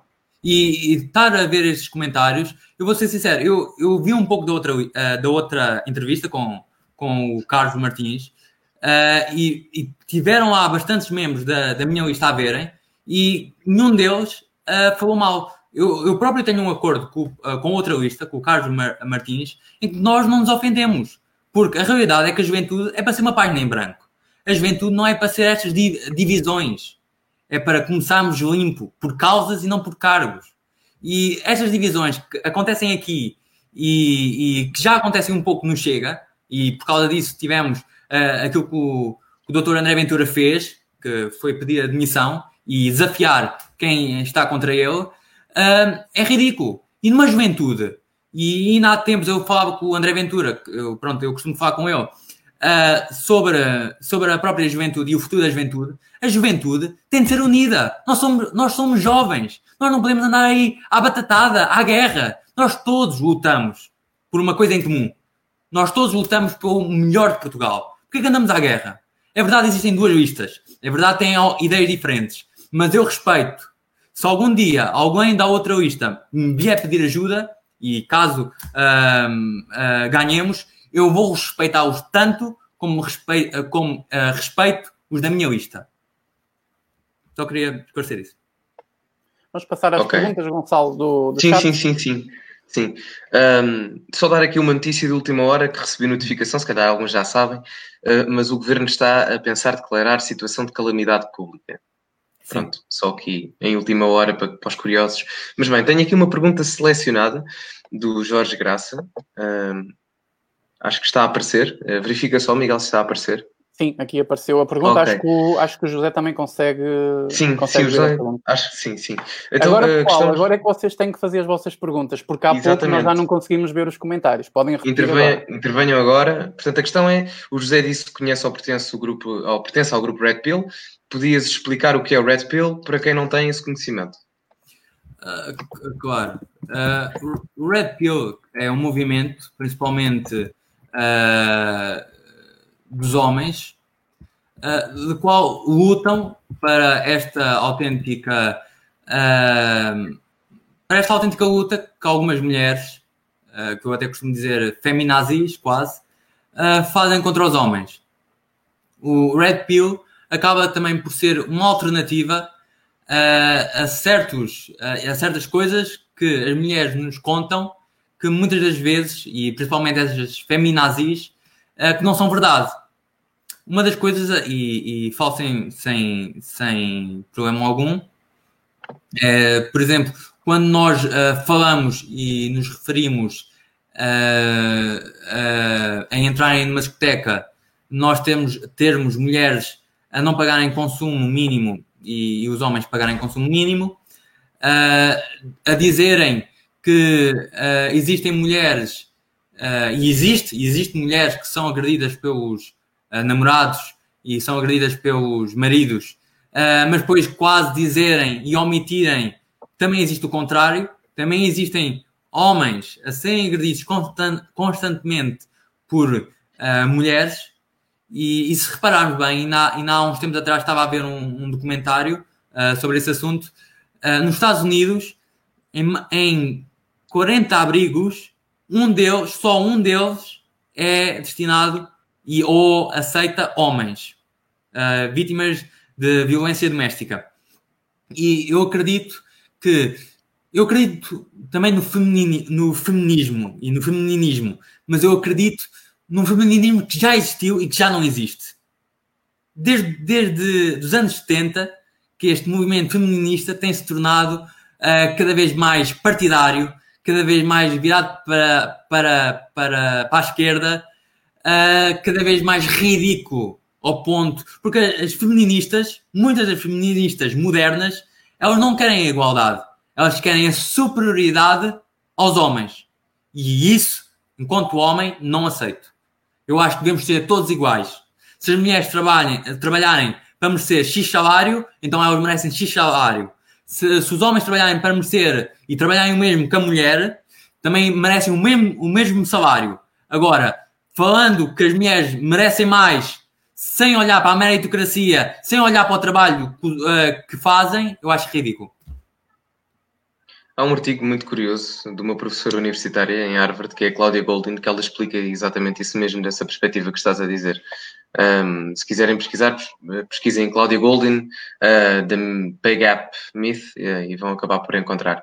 Uh, pedir a quem está nos comentários para fazer perguntas. Eu sei que gostam muito de falar uns com os outros e debater, mas uh, pedia mesmo que fizessem as perguntas para o José poder responder. Deixa-me esclarecer aqui uma coisa que eu reparei. as pessoas no Facebook não perceberam o meu comentário de há pouco de pedir respeito. Uh, é assim, para as pessoas que estão no Facebook, vocês não conseguem ver os comentários do YouTube. E para as pessoas que estão no YouTube, vocês não conseguem ver os comentários do Facebook. Porque esta live está a ser transmitida para as duas plataformas, estão a entender? Ao mesmo tempo. Só que quem está a ver no Facebook só consegue ler os comentários do Facebook. E quem está a ver no YouTube só consegue ver os comentários do YouTube. Por isso é que, se calhar, algumas pessoas não perceberam porque as coisas no Facebook estão mais calmas. Tá bom? Era só para esclarecer, porque algumas pessoas no Facebook ficaram a pensar: o Miguel deve ter fumado qualquer coisa porque não está a acontecer nada. Não, tem, tem duas plataformas. Tem, tem duas plataformas e vocês não conseguem ver o que acontece numa e vice-versa. Ok, era só para, um, para esclarecer esse. Eu não, eu não, eu não, não ligo aos comentários, primeiro porque grande parte das contas são, são falsas. Uh, algumas estão a desrespeitar uh, a live. Uh, e também porque, no final, as pessoas que querem verdadeiramente mudar o, a juventude e Portugal não se dão ao trabalho de estar com estas guerras internas, por assim dizer. Bom, vamos então ver se temos aí mais exato. uma outra pergunta. Pode dizer? já, já tenho aqui uma na manga, eh, uma pergunta do Diogo Alves. Eh, portanto, qual a tua posição, José, sobre políticas de imigração e as suas consequências no nosso país de momento? Se quiseres também incluir minorias, entre outros, e a nível de segurança, estás à vontade. Uh, aquilo que eu, que eu acho, uh, falando das políticas de imigração, e agora olhando um pouco também para os comentários e, e reparado que quem viu a minha entrevista anterior uh, uh, lembra-se da parábola dos Eminems que eu, que eu, que eu dei. Uh, eu acabo, e não me importo de repetir novamente, numa caixa de Eminems, vamos imaginar temos 100 Eminems, e um deles está envenenado. E pergunto-lhe, e pergunto a vocês, vocês comiam os Eminems? Sabendo que um Deus está envenenado e que causa a vossa morte? Eu comia porque sou guloso. Estou a brincar. Estou a brincar. Também eu sou, também eu sou. Eu sou atleta, mas também sou. Também, também sou guloso. Não sei, eu acho que não. Se eu soubesse que estava algum, acho que não. Pronto. E isso acaba uh, também por ser uh, aquilo que está a acontecer um pouco com os refugiados. E aproveitando para falar de políticas de imigração. Uh, existem principalmente duas coisas que, que, que, eu noto. Primeiro, estão a dar a nacionalidade portuguesa de uma maneira extremamente fácil. Uh, basicamente, uh, que ficas pouco tempo cá em Portugal, estás a, a, estudar qualquer coisa, algumas vezes nem a estudar estás e quase que o governo dá-te nacionalidade sem mais nem menos. Uh, desculpem a minha opinião, ah, existe muita gente que não concorda. Eu próprio uh, namorei com duas estrangeiras que não concordaram, não concordavam com a minha visão, mas eu não concordo com isso. Eu não, nós, uh, ao darmos a nacionalidade desta maneira, o que é que nós queremos para Portugal? É que eu, cada vez mais, e agora falando um pouco da realidade brasileira, eu respeito muito os brasileiros, uh, acredito uh, que muitos deles são bem intencionados.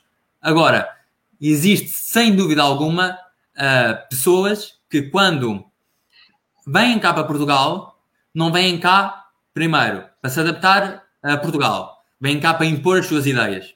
Eu nunca me vou esquecer de ver, falando agora um bocado da comunidade brasileira, e depois mais tarde vou falar de outras comunidades, que muitos deles não aceitavam uh, uh, certas ideias portuguesas. Algumas vezes com razão, outras vezes sem razão. Mas uma coisa é certa: uh, se estão em Portugal, têm de aceitar.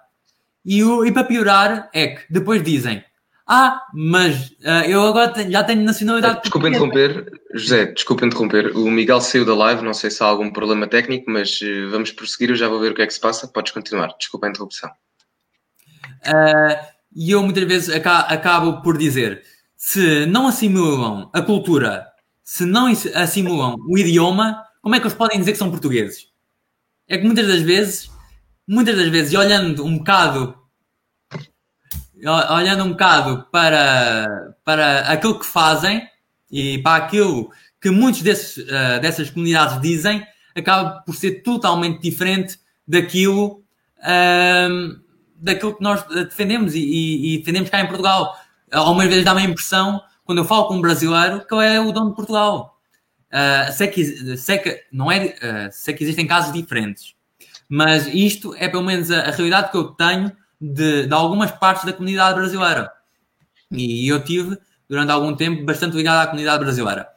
Uh, agora falando da, da, dos ciganos, também é algo também é algo que acaba, não por ser imigração, ou por outra, também é imigração, uh, no entanto, é, é, um problema que já se instaurou já há imenso tempo. É de termos uh, ciganos que simplesmente não se querem adaptar à cultura portuguesa. Nascem cá, no entanto, usam os rituais deles, usam a maneira de estar deles, a cultura deles, e, e, e recebem a nacionalidade portuguesa quando eles basicamente estão-se a marimbar completamente para os portugueses. Aliás, estão a roubar o, o, o, dinheiro da qual nós e os nossos familiares trabalharam para eles poderem viver naquelas casas sociais. Eu não acho correto. É que nos dias de hoje é mais fácil dar a casa a um refugiado, a um cigano, a alguém que peça asilo, do que dar a um pobre uh, coitado que está na rua. Um pobre português, a um veterano da guerra. Eu não aceito isso. Eu acho que, enquanto jovens, nós não podemos aceitar que isso aconteça. Porque se nós temos os nossos portugueses e se nós não conseguimos cuidar dos nossos portugueses, porque é que estamos a cuidar uh, de, dos refugiados quando eles nem obedecem às ordens? É só olhar para, para, para o que aconteceu agora no Covid-19. Temos refugiados a fugirem. Mas mas que porcaria é esta? Mas que país é este? Será que os nossos governantes não, não sabem lutar uh, por nós? Ou eles só querem uh, estar bons na fotografia para depois mandarem para a Alemanha? São essas as coisas que eu acho incrivelmente estúpidas do nosso governo. Nós não temos um governo português, nós temos um governo a trabalhar para a Alemanha e a trabalhar para os países centro e norte da Europa. É o que eu acho. Obrigado, José, pela opinião. Um, tenho aqui já mais uma pergunta. Não sei se tens mais algo, uh, se já tens alguma pergunta também, Miguel. Uh, eu, a pergunta interessante que eu vi aqui. Uh, eu tenho, eu tenho aqui uma. Se quiseres, podes meter a tua. Sei, é, o, é o comentário do Facebook da Patrícia, da Patrícia Uva, às 10h28 a hora. 10 e 28. Okay. Se fosse o líder do partido neste momento, quais seriam as medidas que propunha para resolver a situação da pandemia? Já encontraste? Que era para exibir a pergunta, por favor. E já agora, se calhar, o, o, o José pode explorar um bocadinho esta questão. Então. Calma, espera. Espera, espera só um bocadinho, José. Ok. Esta aqui, se fosse o líder do partido neste momento, quais seriam? Sim. Ok. Uh, uh, se eu fosse o líder do partido neste momento, uh, espero Uh, aliás, nem, nem quero ser o líder do partido neste momento, por Mara Santa. O André Ventura está a fazer um excelente trabalho e quem, quem o desafiar no, no partido ou é louco ou, ou não entende completamente, porque o André Ventura no partido chega está a fazer um trabalho a 100%. Agora, se numa questão hipotética eu uh, chegasse uh, a esse cargo, o que, o, o que eu pessoalmente não, não, não desejo, nem hoje, nem amanhã, nem daqui a 30 anos, não desejo, uh, eu acho que para lidar com esta situação do Covid, temos de ter várias coisas em conta. Temos de ter um Serviço Nacional de Saúde totalmente ou quase na ruína. Temos de ter uh, um pouco também a cultura portuguesa em questão, que infelizmente, uh, e também um bocado, e, e nós vimos isso uh, logo no início, em que as pessoas ainda se, ainda se reuniam e acabavam por, por não cumprir as normas do Covid-19, vemos alguns exemplos desses por todo o país. eu acho que para, para retirar o, o, o país e para pelo menos tentar controlar a situação da pandemia, nós, primeiro, não vamos libertar os presos. E deixa isso já claro. Acho ridículo estarem a libertar os presos. Não sei se estão a ver as notícias, mas estão a haver uma, uma carrada de, de assaltos uh, em diversas partes do país por causa dessa libertação de presos. E acho ridículo, não sei porquê. Aliás, eu até sei. Nós temos o, o nosso sistema prisional uma autêntica porcaria. É por isso que estão a libertar os presos o próprio sistema prisional uh, não, não se consegue controlar. Depois uh, era o CNS. O CNS, é um, o Serviço Nacional de Saúde, é um problema uh, em Portugal. Mas eu não digo um problema dele ser mau. Eu digo um problema porque o CNS foi construído de raiz extremamente mal feito. E uh, se antes do Covid-19 o CNS estava extremamente enfraque, em, fraco.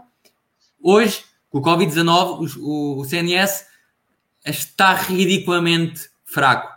E acredito que se a Itália, que tinha um Serviço Nacional de Saúde extremamente bom, uh, não, não teve bastantes problemas uh, na questão dos ventiladores e, e, teve que pedir ajuda, em Portugal vai ser uma coisa extremamente pior. Eu falo um bocado com experiência. A minha mãe é médica, ela está a viver isto em primeira mão.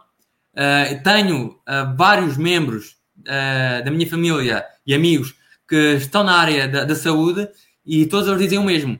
As, as, pessoas, os médicos, já estão a ser obrigados a fazer escolhas. A quem é que vai ter acesso ao ventilador e a quem é que não vai ter acesso ao ventilador. Eu acho isso ridículo.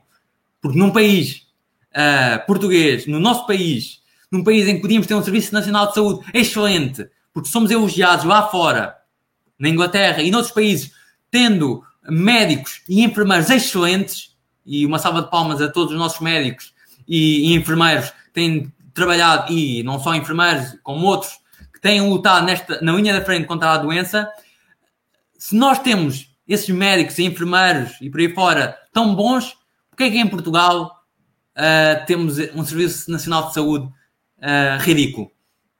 Um bocado por causa dos nossos governantes, um bocado por causa de quem está a administrar este Serviço Nacional de Saúde, que é completamente ridículo o, o que está a acontecer. Completamente ridículo e podia ser muito bem evitado. Temos escolas, uh, tanto de medicina como de enfermagem, extremamente habilitadas para poder uh, ensinar bem e poder criar bons médicos, e eles concordam, e eles, e eles fazem, uh, e eles criam bons médicos, no entanto, temos uma administração extremamente incompetente, de cunhas, da qual, neste preciso momento, vemos o porquê de já devíamos ter investido uh, no Serviço Nacional de Saúde e o porquê de ele está, estar mal feito desde raiz. Agora estão a aparecer, já, antes já apareciam, mas agora evidenciam-se muito os problemas. Agora, para retirar o, o, o, patri, o país da iminente crise económica, uh, doutora Patrícia, eu, sem dúvida alguma, que para retirar o, o país desta eminente crise económica é preciso ações e menos conversa. É preciso que, primeiro, uh, uh, consigamos e cons uh, cons sim, consigamos chegar a acordo com os diversos países da União Europeia para que, primeiro, uh, realmente poderem ajudar.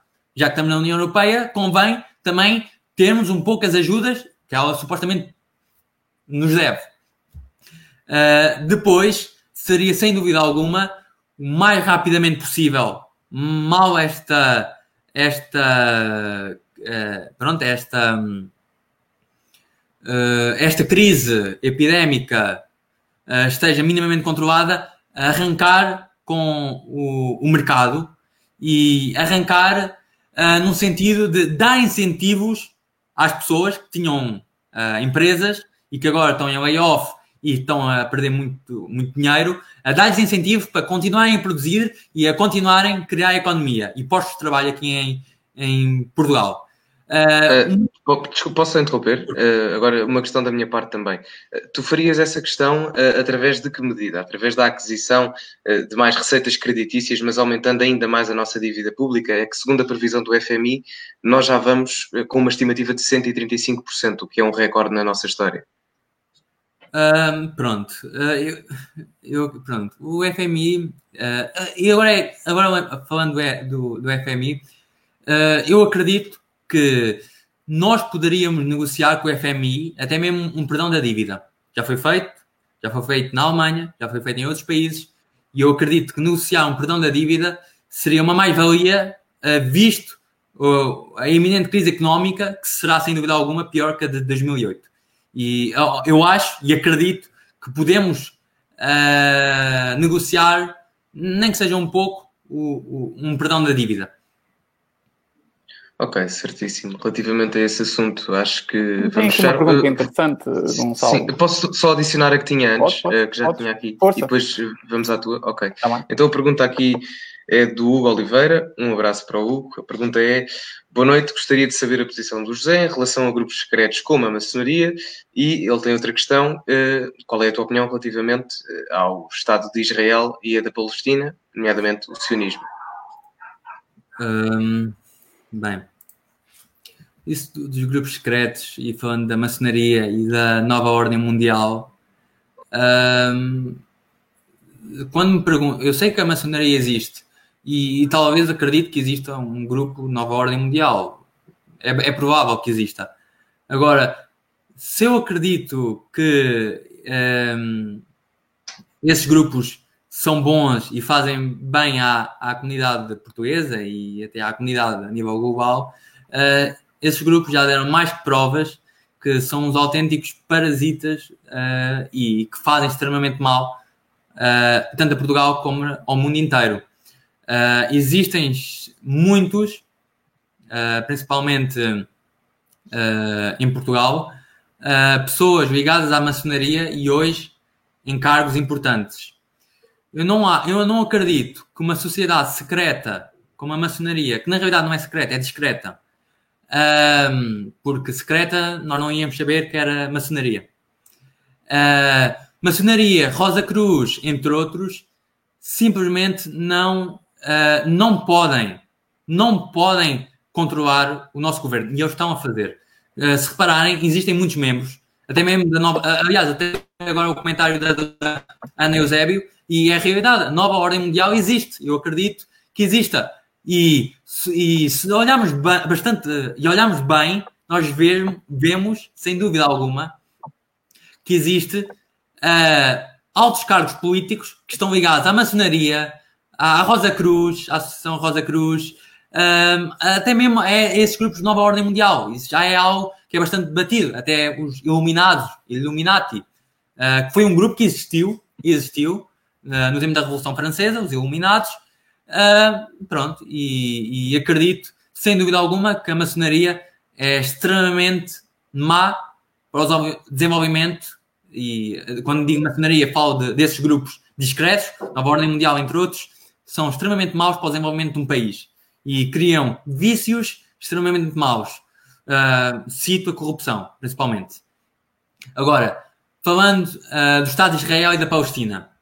Uh, o, Estado de Israel e da Palestina é, é um assunto extremamente uh, importante. Porquê é que eu digo importante? Uh, porque é um assunto, já não é, já não é um assunto simples, já não é um assunto recente, é um assunto já vem do tempo bíblico. Eu sabendo e seguindo os princípios da Bíblia e também sabendo um pouco de, do background de história uh, de Israel e de Palestina, eu sem dúvida alguma que sou a favor do Estado de Israel. Sem dúvida alguma. a Palestina, agora, o que eu acredito é deve haver um acordo, mesmo que seja umas tréguas, para poderem conviver uh, os dois juntos. Agora, já foi escrito na Bíblia, e a Bíblia, uh, tirando a parte religiosa para quem não é religioso, custado de, uh, que, aquele, que aquele pedaço de terra já tinha sido destinado aos judeus e a Israel, aos israelitas, hebreus, há imenso tempo. Por isso, há mais de dois mil anos, sim, há mais de dois mil anos que aquilo uh, estava no Antigo Testamento. Se já tinham sido dados há mais de dois mil anos, se houve bastantes, uh, um período enorme, e, e, o conceito de nação, chegamos até ao conceito de nação, em que temos várias pessoas de, que são israelitas que se identificam com, com a cultura judaica e que estão lá nesse conceito de nação, porque é que temos um, um, um Estado uh, principalmente a Palestina, a não querer conviver pacificamente? Porque é que temos um Estado a querer invadir outro? É verdade uh, que o Estado de Israel invadiu, e com a ajuda dos Estados Unidos, aquela zona. Mas também é, é verdade que aquela zona sempre foi do Estado de Israel. E a Palestina, uh, embora tenha lá cultura, eu acredito uh, que não, não deve, não, o meu lado será pelo Estado de Israel o, o que devem fazer seria uma convivência pacífica, ou minimamente pacífica. Ambos, ambas as religiões, uh, judaica e muçulmana, têm partes do Antigo Testamento uh, metidos no, nos seus livros. Eu acredito uh, que pode haver que, que, que, pode haver uma certa, uma, uma certa convivência pacífica. Algum salvo? Obrigado, José. Tenho aqui uma, uma pergunta. Sim, sim, espera, vou tirar isto. a última pergunta para fecharmos a live. Sim, sim, já estamos já fechadinhos. Que, já que amanhã é o dia que é, tenho aqui uma pergunta bastante interessante do Jorge Góis, às 10h37. Vê aí do teu lado. Espera, deixa 10 ver, que andar para trás. Jorge Góis. Ok. Coloco melhor a pergunta. Atendendo, a pergunta no fundo é, atendendo ao contexto histórico-cultural, Consideras o 25 de novembro de 75 mais importante do que o 25 de abril de 74? Uh, ah, bem, é um, é, oh, Jorge Góis, é um assunto interessante. É, é, um assunto interessante. Muitos, e eu vou ser sincero, eu só tive conhecimento uh, do, uh, do 25 de novembro uh, mais tarde, só tive conhecimento lá por volta do meu décimo ano. Sim, mais ou não no décimo ano. Também porque não era muito citado nos livros. Se repararem bem, não uh, muitas citações do livro do 25 de novembro. Aliás, posso garantir que muita gente que viveu aquela época e não seja de direita não sabe muito bem o que é o 25 de novembro. Uh, eu acredito, num contexto histórico e cultural, o 25 de abril teve a sua importância. No entanto, quem trouxe a liberdade para Portugal foi o 25 de novembro. Sem dúvida. E isso é sem dúvida. Se, se, hoje não houvesse um 25 de novembro, nós estaríamos a viver, sem dúvida alguma, um, um regime comunista. Uh, e foi uh, realmente um, o 25 de novembro, uh, que é uma, uma, uma, uma, data extremamente importante para os portugueses, que nos trouxe realmente a verdadeira democracia. E, e é isso que eu, que eu, gosto de citar. Uh, num contexto histórico ou cultural, se repararmos bem, o 25 de Abril acabou com a ditadura. Mas para começar outra. E o 25 de novembro é que nos deu realmente a verdadeira democracia. Ok, isso, obrigado. É, eu diria mais importante, o 25 de novembro. Obrigado pela tua opinião, José. Um, obrigado a todas as pessoas que fizeram comentários em forma de pergunta e que divulgámos aqui também. Um, vamos passar então ao procedimento. das despedidas. Diz, diz, diz, Miguel. Desculpa interromper-te. É para pedir desculpa Sim. a todos aqueles que nós não conseguimos responder as perguntas. Sim, exato. Houveram muitas é outras, mas não, não é possível. Mas obrigado a todos os que tiveram. Sim. Oh, oh, posso? Obrigado. Claro, à vontade. Uh, desde já quero agradecer tanto às pessoas uh, militantes do Chega, uh, que não sejam militantes do Chega, e, que, e também às pessoas, tanto da Lista Futuro, que, que está a fazer um excelente trabalho. Eu reconheço que estão a fazer um excelente trabalho. Eu sei dar o mérito quando merece. Eles estão a fazer um excelente trabalho. De vez em quando acompanho, de vez em quando falo com o Carlos e sei que eles estão a fazer um excelente trabalho. Um, e, mas também queria agradecer à Lista Mais e aos, aos, aos membros que me apoiam o apoio que me deram desde o início uh, da ideia de criar a lista. E se existem aí pessoas que estão a fazer uh, comentários danosos, eu só tenho a dizer uma coisa a essas pessoas. Se vocês realmente quiserem mudar a juventude, uh, acredito, sem dúvida alguma, que vocês têm-se e devem lutar por causas e não andarem nestes conflitos. Se vocês lutarem por causas e não andarem nestes conflitos, quando eu digo conflitos, falo também nos conflitos internos que existem no, no Chega, uh, consegui, conseguimos, todos juntos, unidos, numa página em branco, criar uma juventude forte para os jovens, com os jovens e de jovens. Obrigado. Obrigado, José. Então, se calhar agora passamos para o quadrante das despedidas e começamos, já depois da tua despedida, José, passamos agora para o meu caro amigo Miguel Macedo. Obrigado, Gonçalo. Antes de mais, quero agradecer ao José por ter estado aqui nesta entrevista. Nós uh, tomamos a iniciativa de dar voz às listas para a candidatura da lista. Desculpem. Dar voz às listas para a juventude do Chega. Tivemos na semana passada aqui o presidente da lista Futuro e hoje temos o presidente da lista Mais. Agradeço a presença dos dois. As entrevistas vão ficar disponíveis em podcast, ficam aqui guardadas no canal, também ficam no Facebook, fica disponível para poderem uh, aceder e, uh, e, e usá-las como quiserem, informarem-se, etc. Agradeço a todos que estiveram na live, seja no YouTube, seja no Facebook. Um, uh, um agradecimento especial aqui ao Gonçalo, que fez um excelente trabalho da parte do jornalismo, que não é a minha, a minha, não é a minha área, por isso é que eu estive aqui mais caladinho nas duas lives, porque a minha função é dar porrada nos jornalistas, não é ser jornalista. por isso agradeço a todos a presença, muito obrigado Gonçalo, muito obrigado José, e como eu disse na semana passada ao Carlos, boa sorte, não é? Que ganhe o melhor e que, no fundo, que seja o melhor para o Chega que bem precisa nesta fase. Um abraço a todos, até à próxima. Força, diz, diz. Até mais. Bem, uh, se calhar agora é a minha parte. Uh, em primeiro lugar, agradecer ao José por estar aqui, uh, por ter estado aqui, pela entrevista, pela conversa. Um, depois agradecer também a ti, Miguel, por eu ser o único jornalista ao qual tu não tens vontade de bater. É, sem dúvida, um privilégio. Não vais por aí. E agradecer não seja por isso, não seja por isso. Uh, e agradecer a todos vocês que estiveram, que estiveram aqui, à semelhança da, da live da semana passada. Também tivemos uma boa audiência, com o máximo de pessoas a rondar as 110, 115 pessoas, e isso é bastante bom aqui para o canal do Miguel, porque é um canal que tem bom conteúdo, precisa de crescer e, acima de tudo, é como se fosse quase serviço público, porque nós não temos este tipo de debate, de discussão, de conversa, de troca de ideias, de, se quiserem até, apropriando um termo da esquerda, multiculturalismo uh, a nível conceptual, nós não temos isso na televisão portuguesa, portanto, aproveitem os novos mídias para isso também.